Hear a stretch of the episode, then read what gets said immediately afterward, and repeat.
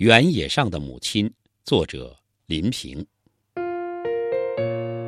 我一直不知道该怎样去写我的母亲，在我从乡下老家归来的这些日子里，穿一身蓝黑色的衣服，扣子扣得十分整齐，灰白的头发梳得一丝不苟，松鼠皮般的脸上浮现着似有似无的笑容，眼睛蒙了一层翳子，使得他的目光有些浑浊。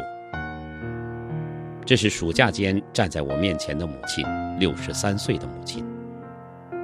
那天正下着大雨，母亲天没亮就起床了，走了一个多小时的土路，赶到乡街上，坐上长途汽车，在城里人刚刚上班的时候，来到了我在城里的家，来接我的女儿、她的孙女儿回乡下住一段时间。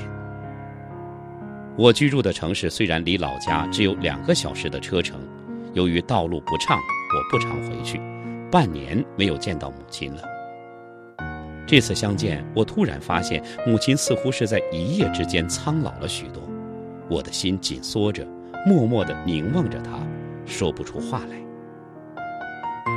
我的心灵从来没有这样震撼过。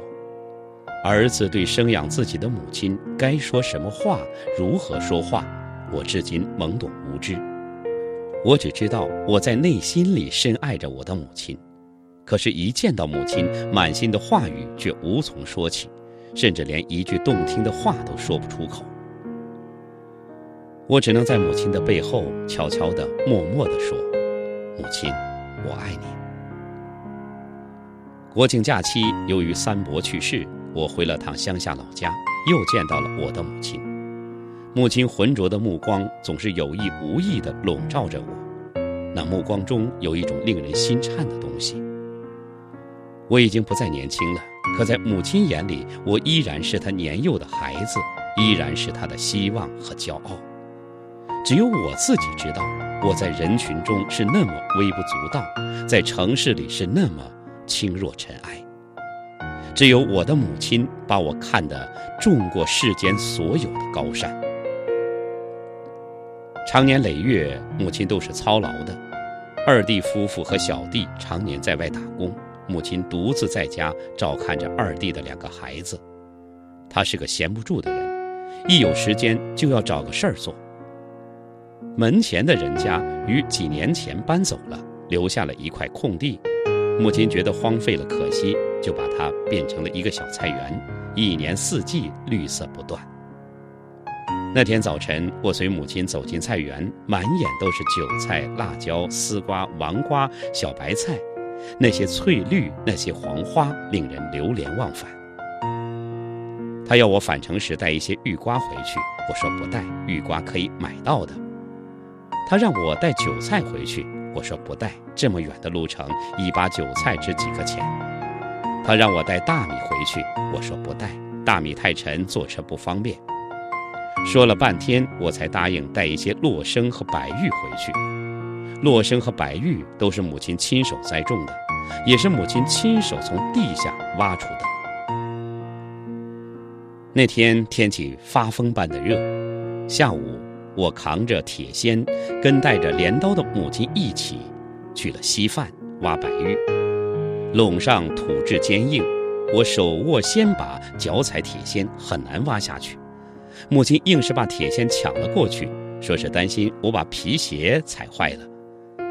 她一边挖着坚硬的土，一边说：“白玉是黄心的，很甜，隔段时间让它发发汗，吃起来更甜。”由于天气干旱，土里的白玉结得很小，犹如缺乏营养的孩子，瘦小孱弱，恰如我的原野上的故乡。母亲的手掌上沾满了灰土和白玉冒出的白浆，无意间去抹脸上的汗水，满脸都成了乌黑的印记。母亲只是随口笑笑，说是回家后洗一洗。我对母亲说不出更多的话，只用随身携带的数码相机拍下了一些母亲挖白玉的照片，还有阳光下摇曳的芦苇。母亲不就是原野上的一棵普通的芦苇吗？阳光下抹汗的芦苇，清风中飘摇的芦苇。晚上，我和母亲坐在房顶上，聊着生活中的琐事，乡下的琐事，邻里亲戚的琐事，聊着远在宁波的姐姐、珠海的二弟、广州的小弟，以及小弟将来的亲事。母亲的话语很轻，一副轻描淡写的口吻，只有我知道，母亲对她的儿女是多么操心和牵挂。夜风渐凉，乌云遮住了漫天的星星。两岁的孙子躺在母亲怀里，早已睡熟，我们才回房休息。回到城里，总想写一些关于母亲的文字，却总是落不了笔。我担心我轻率的文字写不出母亲，我担心我苍白的文字撞不出母亲，我甚至不知道如何描画我的母亲。在这个突然变冷的日子里，我又想起了远在乡下的母亲。母亲，您是在门前的小菜园中摘玉瓜，还是在稀饭的地里挖白玉呢？亦或伫立在门前的池塘边，张望着您的天南地北的四个儿女？我仿佛看见深秋的风刮起您的满头白发，犹如稀饭里飘曳的一丛花白的芦苇。